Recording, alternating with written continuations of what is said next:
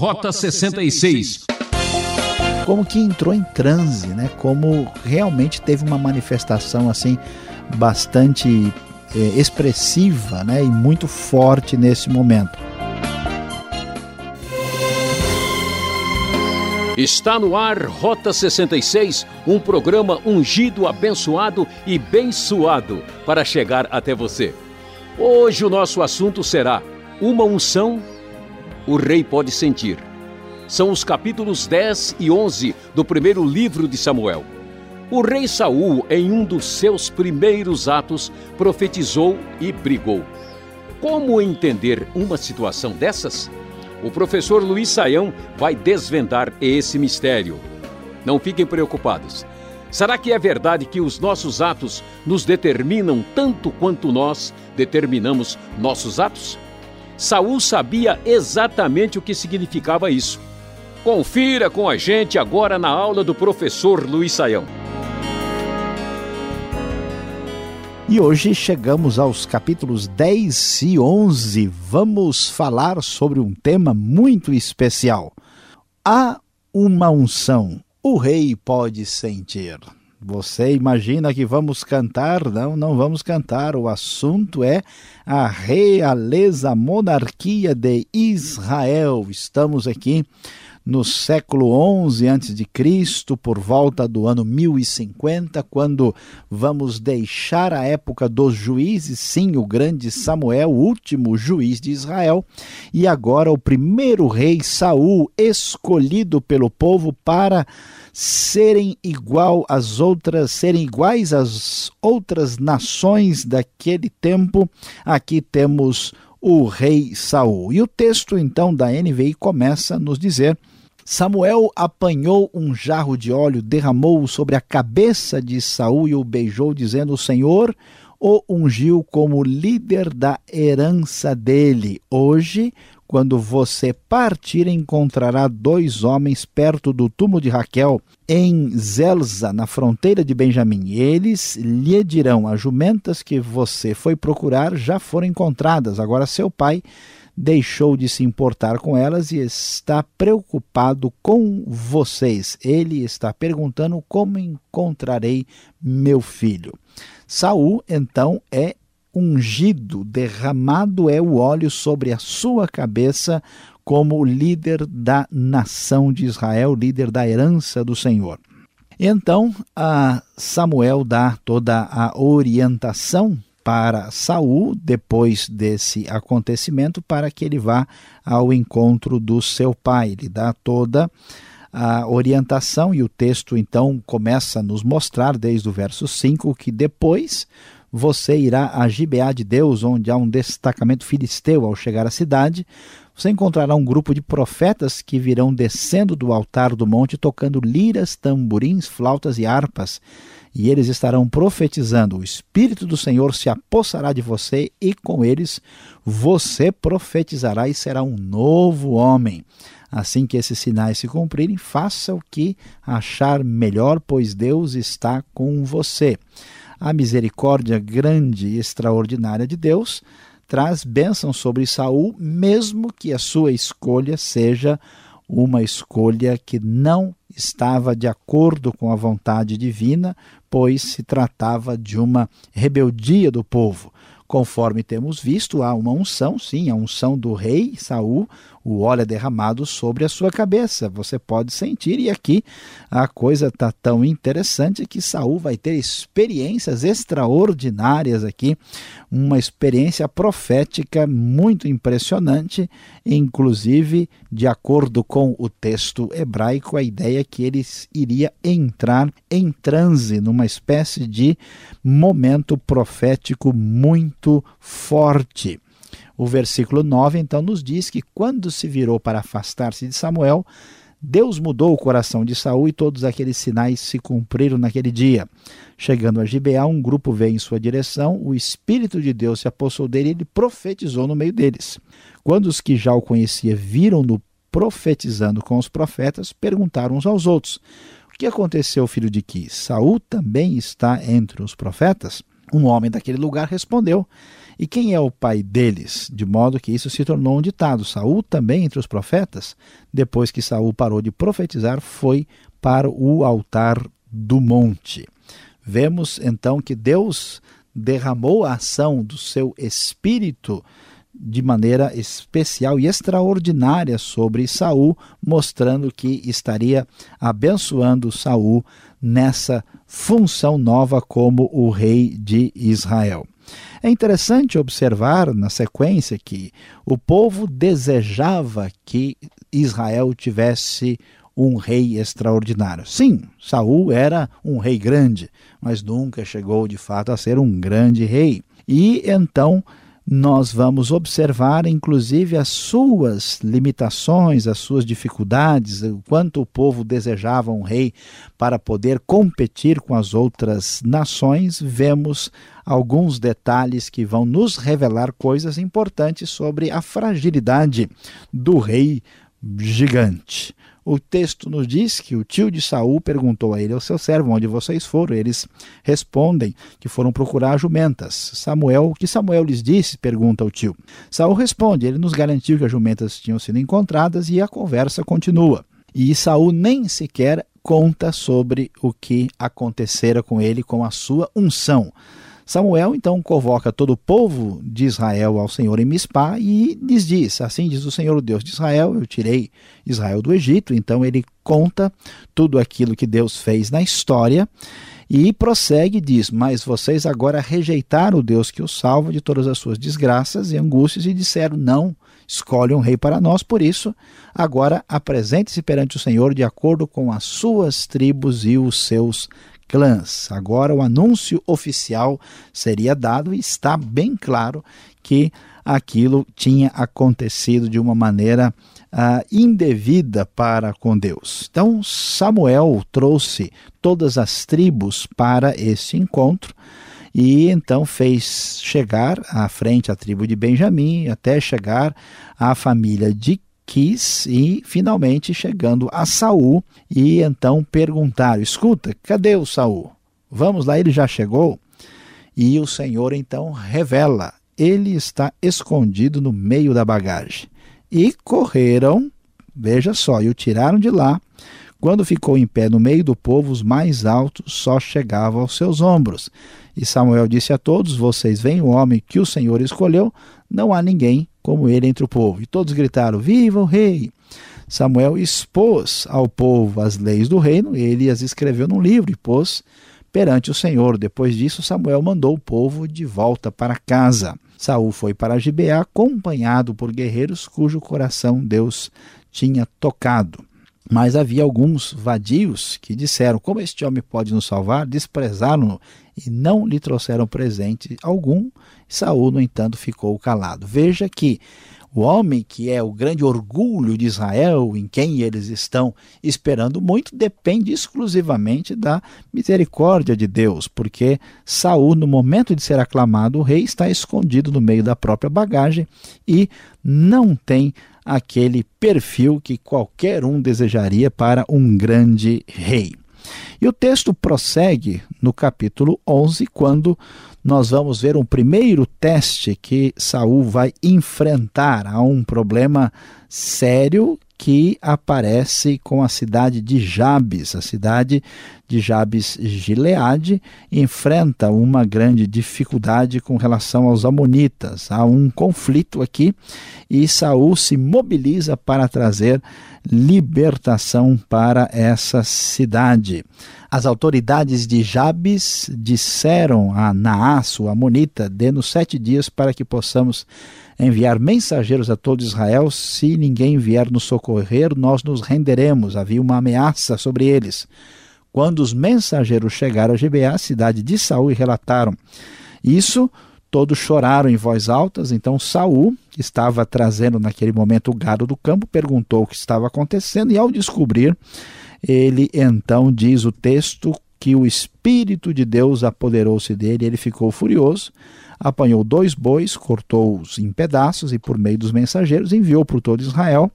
Isso acontecerá aos bois de quem não seguir Samuel eh, e Saul. Então o temor do Senhor caiu sobre o povo e eles vieram unânimes quando Saul reuniu em Bezeque, havia 300 mil homens de Israel e 30 mil de Judá. Aquela ameaça ah, que tinha vindo do Amonita Naas, aqui ela é claramente contornada. Saul, atingido pela ação do Espírito de Deus, se volta contra a cidade, contra a, a, o que estava sendo planejado, contra a cidade de Jabes, e Saul então se posiciona a, ah, como rei.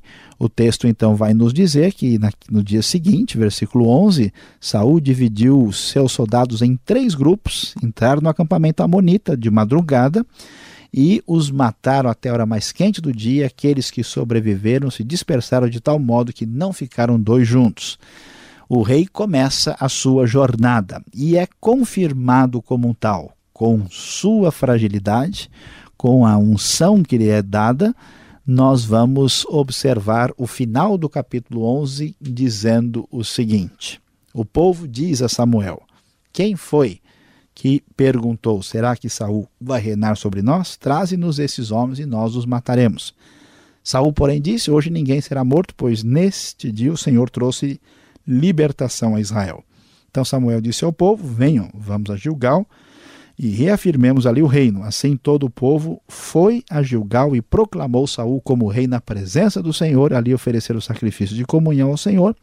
E Saul e todos os israelitas tiveram momentos de grande alegria. Então, vemos o início do reinado uh, de Saul, que é ungido por Samuel, uh, que é abençoado pela ação poderosa do Espírito de Deus e que até começa bem o seu reinado pela misericórdia de Deus. O que acontecerá mais para frente no futuro, fique ligado, você certamente irá saber.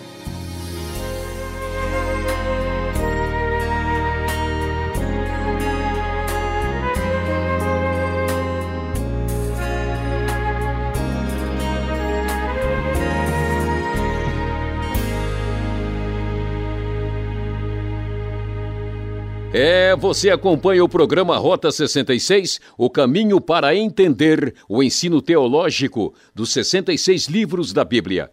Esta é a série do primeiro livro de Samuel, capítulos 10 e 11.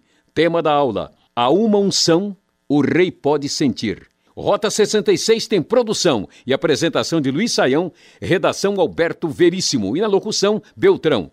Esta é uma realização transmundial e marque lá nosso endereço. Caixa Postal 18.113, CEP 04626-970, São Paulo, capital. E-mail rota66 arroba transmundial.com.br. Ainda temos alguns minutos para tirar as dúvidas. Quem pergunta quer saber.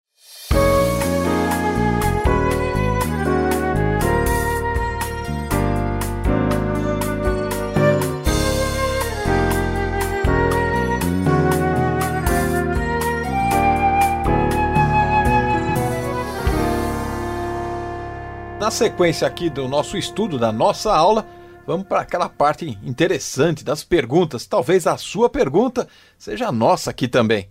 O professor Luiz Saião está aqui do meu lado e a primeira pergunta é sobre esta unção que acontece sobre o rei Saul. Que unção é essa, professor? Por que um rei precisava ser ungido? Essa unção que aconteceu naquela época, Samuel com Saul, seria a mesma unção que a gente usa hoje, fala hoje? Pastor Alberto, ah, de fato, o que vamos encontrar aqui é a unção no sentido literal do derramamento de óleo, óleo de eh, o azeite, óleo de oliva na cabeça da pessoa. Isso era uma forma de um reconhe de reconhecer de maneira formal a liderança de alguém e às vezes até a questão da liderança espiritual, como era um caso, por exemplo, de um profeta. O azeite é uma coisa importante, né? um, é um líquido é, caro e valioso e, e para o povo de Israel e a maneira então que se fazia para que se reconhecesse né, publicamente a liderança era através dessa unção, desse derramamento de óleo. E essa ideia passa então para a realeza, né? Por isso que o rei é chamado de o ungido, né? Jesus vai ser o Messias que é ungido e tem esse significado, né? Por alguma razão que ainda não está devidamente muito compreendida, hoje a palavra unção tem sido usado de maneira diferente, né? A palavra às vezes significa um ambiente agradável, né? Uma espécie de reunião religiosa intensa. Não existe esse uso do termo nas escrituras na Bíblia dessa forma, né? Existe é, a ideia que que é bem diferente e não tem conexão com essa com essa nova aplicação. Então é um jeito errado de a gente falar, puxa, que unção é essa?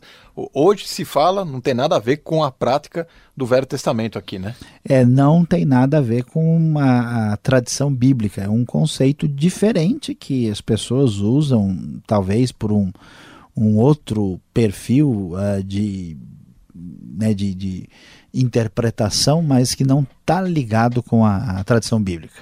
Tá certo. Que história é essa agora? Você vai me explicar, né? Que unção foi essa tão poderosa que de repente Saul já sai profetizando aí. Estamos aqui já no capítulo 10 do primeiro livro de Samuel, no verso 9, e tá lá. Saul de repente sai profetizando. Que maravilha! Pois que é, beleza. pastor Alberto. Aqui, aqui o, o, o Saul está mais parecido com a, com a unção contemporânea, apesar que o texto não tem nada a ver com isso, né? Uh, veja bem, no tempo de uh, do Israel aqui é, nessa transição, a gente percebe que Saul ainda está meio que ligado à época dos juízes, porque é sobre os juízes que o Espírito do Senhor vem e se aposta deles. Então existe nessa essa conexão de que ainda não deixamos de ter um tipo de um juiz aqui. E o profetismo em Israel, né, essa manifestação profética, quando, quando se inicia, ela se inicia meio esporadicamente, é uma coisa, né? Vimos aí no capítulo 9, ah, 9, né, a ideia de que o profeta é chamado de vidente antigamente, né, e Samuel é chamado de vidente.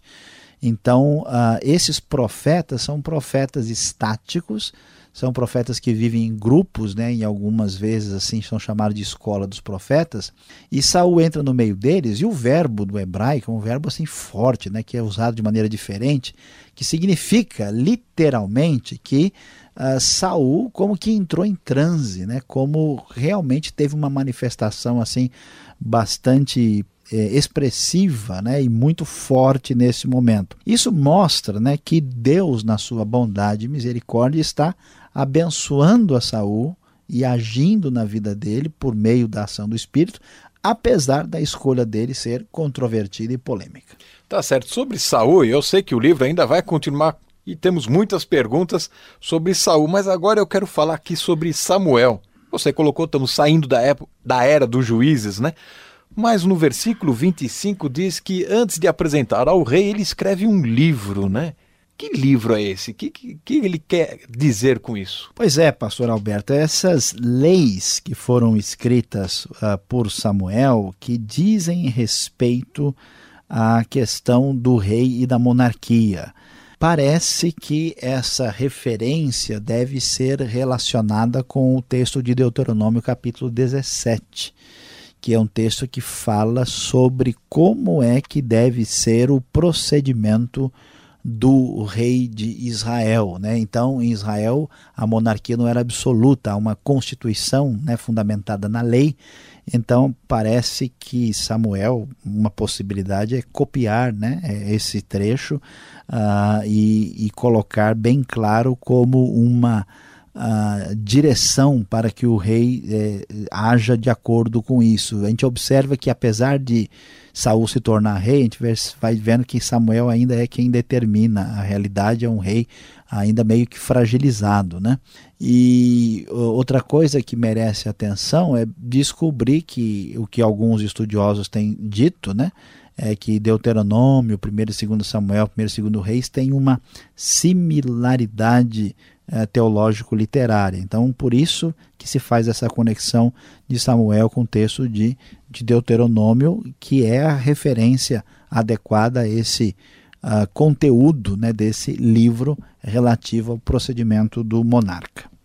Tá certo. Agora, nós que estamos acompanhando aqui a leitura, a exposição deste estudo, a gente está tá vendo aqui como o, o livro caminha. De repente, no capítulo 11, chega aí Saul, todo poderoso, corajoso, né? Já indo em batalha, comandando, falando. Que mudança é essa aí? Qual a diferença desse Saul que antes era um cara meio tímido lá, procurando seu jumentinho, de repente ele está aí já enfrentando todas as batalhas. Pois é, o que a gente vai descobrir, o que dá um pouco de receio, né, que assim, o pessoal tá desesperado querendo ter um rei e porque eles querem ser poderosos, é um rei que é um grandão, né? Parece alguém que vai assim prometer muito, mas é um grandão calado, meio quieto, né? No momento lá em que está sendo apresentado a própria questão do rei, o Saul está escondido, então assim não se tem muita expectativa na pessoa de Saul. E ele já começa com um problema, já logo no capítulo 10 já tem gente discordando, né? Essa, esse início ah, do reinado de Saul é tão complicado porque aquele problema do tempo do juiz, que a nação ainda está dividida, se manifesta e no caso dele vai piorar porque ele tem uma liderança fraca. Mas o que o texto vai mostrar é como Deus é misericordioso e bondoso. Porque se Deus fosse agir, vamos dizer assim, naquilo que ele teria direito, ele deveria né, pegar pesado e tanto punir o povo como Saul e todo mundo. Né? No entanto, Deus não faz assim. Quando o, o Naás, né, o Amonita, faz a ameaça contra Jabes Gileade, e isso chega aos ouvidos de Saul, o texto é bem claro ao dizer que o Espírito de Deus apoderou-se dele e ele ficou furioso. Então, toda a coragem, toda a força, a disposição e a capacidade de Saul veio de uma intervenção especial de Deus que lhe deu condições de iniciar o seu reinado, mesmo que ele tivesse ali ah, com tanta dificuldade né, e lutando aí com essas suas limitações. Ou seja, ele levou um choque de 220 para acordar e para partir para cima, né? Pois é, a coisa foi forte aqui. Olha, você que está acompanhando o estudo no livro de Samuel, é muita aventura que vem pela frente. Mas, por enquanto, segura mais aí. Professor Saião tem uma palavra para você.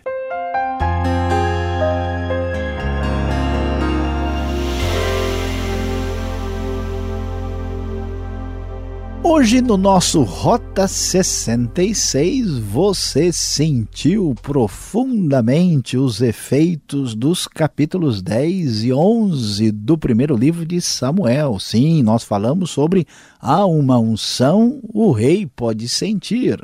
E agora nós vamos dizer para você, há uma lição, você pode seguir.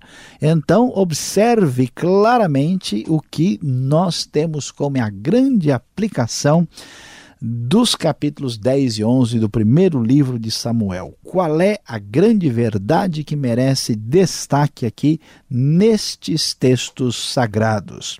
A grande verdade é que a bondade de Deus é maior do que a rebeldia humana.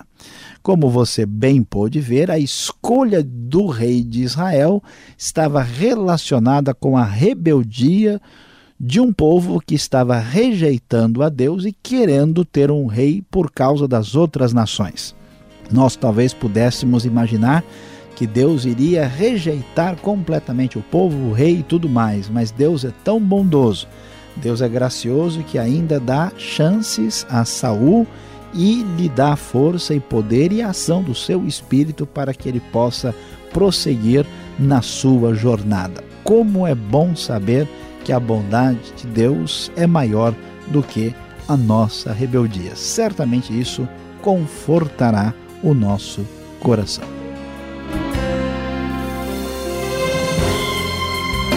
Ah, que pena por hoje é só. Rota 66 de hoje termina aqui, mas voltaremos nessa emissora neste mesmo horário para a continuação deste estudo. Na mesa de som tivemos Paulo Batista. Mais informação no site transmundial.com.br.